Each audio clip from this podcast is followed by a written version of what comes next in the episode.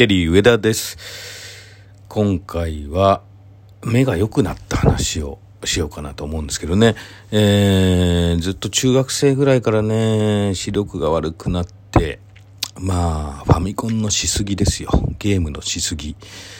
もう、家の中でゲームがずっとできるっていうね、1983年とか4年ぐらいですかね。ファミコンとかスーファミがあってね、中学生時代ね、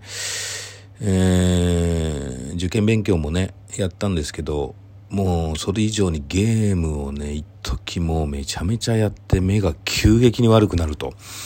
目なんか悪くなるって思わなかったんですが、もう、えー、最初2.0でしたよ。それがね、うーん、1.0になり、もう0.8とか0.5とか、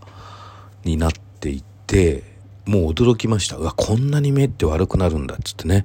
で、どんどん悪くなって、小、中学校、高校、まあそ、それからずっとですね、13歳から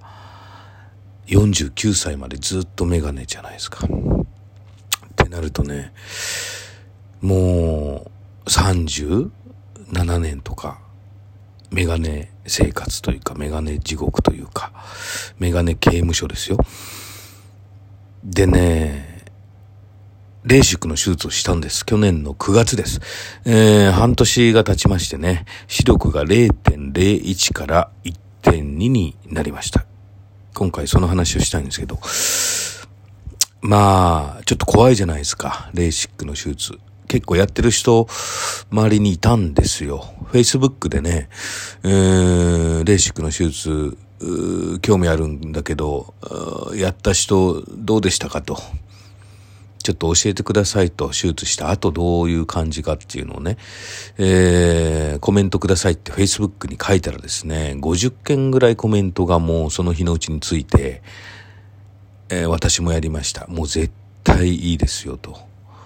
0.0いくつかのね、視力が、えー、1点いくつになりました、みたいな。いや、もう何も大丈夫ですよ、心配ないですよ、みたいな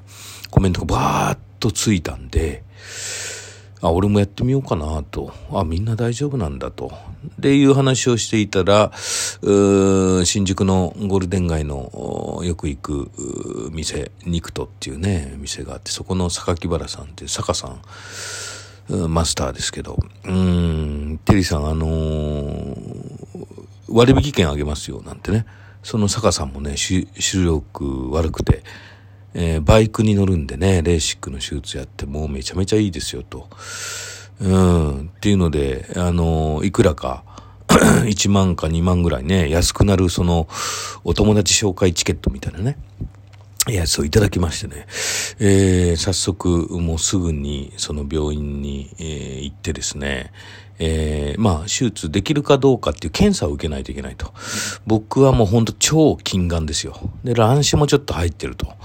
で、そろそろ老眼も入り始めてんじゃねえのと。手元のスマホが見えませんっていう状況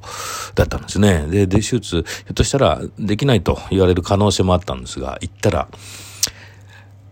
まあ、大丈夫だということになりまして、えー、で、手術の説明をね、こういう手術します。で、手術後はこういう風なケアをしますとか。えー、翌日、検査来てください。一週間後の検診受けてくださいとか。えー、3ヶ月後の検診受けてください。えー、1年の検診受けてください。みたいな説明を受けましてね、あの、動画とかも見たりして。まあ、それでも怖いわけですよね。で、もうすぐ来週手術ですと。いう話になって、まあその診断してもらって、まあ誓約書的なものも書いたりして、えー、で、手術ですよ。ね。なんと34秒で終わると。右目17秒、左目17秒、合計34秒で手術は終わりますと。まあ、レーザー治療なわけですよね。で、えー、まあ、あれですよ。怖いって言うとあの、時計仕掛けのオレンジみたいなね、ああいう目かっぴらいてこう、手術されるみたいなイメージありますけど、まあ、あれにちょっと近い感じなんですけど、目をこう開いてね。で、えー、レーザー治療ですから、機械すごいですね。えー、まあ海外のその最先端の、えー、レーザー治療マシンらしいんですけど、そのマシンが喋るわけですよ。shooting now みたいなね、感じで喋って、ウィーンってきて目、目の中バーッとこう開いて、こうレーザー当てて、それがね、こう赤とか緑とかね、黄色みたいなやつがバーってもう2001年宇宙の旅みたいな感じでね、春みたいな感じですよね。喋りながらね、こう、shooting now サクセスみたいな。でね、カウントしていくんですよ。その17秒。9、8、7みたいな感じになって、で、フィニッシュみたいな。で終わるんですね。上田さん終わりましたよ。って言って、あ、じゃあちょっと控え室で15分お休みください。それで終わりです。みたいな。ほんとね、一瞬で終わって、で、終わった後はですね、えー、わっとね、もう玉ねぎのみじん切りをね、料理でした時のように涙がわーっとね、ずっと出るんですけど、明日の朝起きたら大丈夫ですと、見えますと、痛みもなくなりますって言ってね。で、まあその晩はね、えー、ちょっとその、えー、ハレーションみたいなのが起こってね、そのギラギラっていうかこう、えー、の、看板とかね、電光掲示板とか、もうキラキラ、ね、ゴッホの絵みたいにね、3D で見えるみたいな状況になるんですけど、それが、うー、一日経ってですね、翌日朝8時ぐらいに起きました。シャキーンと見えて、パッと起きたら、猫のみーちゃん、シロちゃん、クロちゃんが遠く先に、えー、リビングの向こうにいましてね、り見えたんですよ。もう、ちょっと驚きましたね。あのー、猫のみんなは、メガネのない僕の顔を見てちょっときょとんとしてましたけど、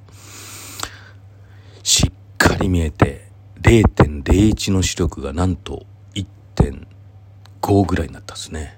最初。今ちょっと落ちて1.2ぐらいになってるんですけど、1.5ぐらいにね、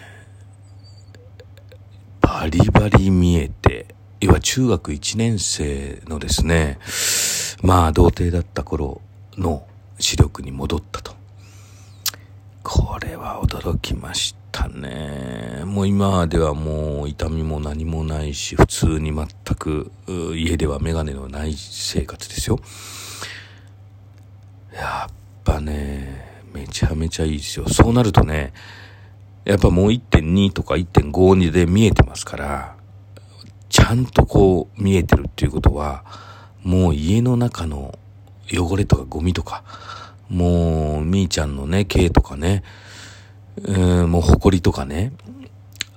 お風呂とか洗面台とか、まあそういうところのね、汚れですよ。カビとか。ね、水汚れとかあるじゃないですか。ああいうのがはっきり嫌なほど見えて、ちょっと驚いて、もうね、コロナ禍の1年間はもう掃除ばっかりしてました。これだけ見えてなかった。で、誰にもね、注意されないし、えー、汚れてますよなんてね、言われないしね。あ、自分が単純にこう目が悪くて見えてなかっただけで放置していて、ずっと汚れがこう積もり積もってるところがもう家中にあります。っていうことに気づくんですよね。それでもうほんと掃除ばっかりしましてね。ってなると、ちゃんとやっぱりこれ視力的に、えー、ちゃんと見えてる。で、えー、掃除をして、あらゆるところきれいにするんです。これっていうのは結構精神的な部分でも当てはまるんじゃないかなと。ね、と思ってね。えー、で、それも、なんて言うんですか、自分の体で悪いところってもっと目以外もいっぱいあるわけですよ。まあ歯が悪かったですね。ずっと悪くて、えー、もうボロボロだったんですね。もう口全体、歯全体がね、えー、歯医者嫌いだったですから行ってなかったんですけど、まあコロナの間もう一年間毎月何回も通いましてね、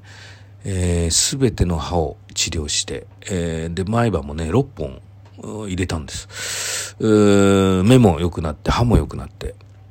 うん、っていう状況になってね、相当リフレッシュしましたけど、これ仕事上でもね、イベントとかやってるとやっぱカンペとかね、モニター見たり、えー、まあそうめん二郎としてね、夏テレビとかに出るときもやっぱりディレクターがね、カンペ出したりしますから、モニター見たりね、そういうところでやっぱりはっきり見えてないと、これ仕事に支障をきたすっていうとこがあって、もうめちゃめちゃ見えてますから、今。これお客さんのね、顔もはっきり見える。イベントなんかでもね、お客さん目の前にして喋るわけですから、ちゃんとお客さんの顔が見えて喋るっていうことは、やっぱりこれ喋る内容も変わってくるし、うん、あの、AD がね、いろいろこう、カンペ出したりしてるところも、ちゃんと見えて、対応できますから、相当影響ありますよ。最近ね、劇場で、えー、映画を見たんですね。猫カメラマンの岩合さんのね、映画。えー、最高でしたね。あれは、もう、スクリーンをちゃんと、裸眼で見えたっていうのは嬉しいしね。うーん。で、いろいろ体動かしたくてね、スポーツもしたいななんて思ってますが、まあ、ゴルファーだとね、タイガー・ウッズがレーシックの手術して、そこから急に6連勝してね、カップがバケツに見えたなんて言ってたらしいですけど、まあ、良かったなと。手術して良かったなと、本当思ってます。えー、まあコロナもね、大変だったですけど、まあ本当、持続化給付金で手術させてもらいましたから、良かったなという話でございます。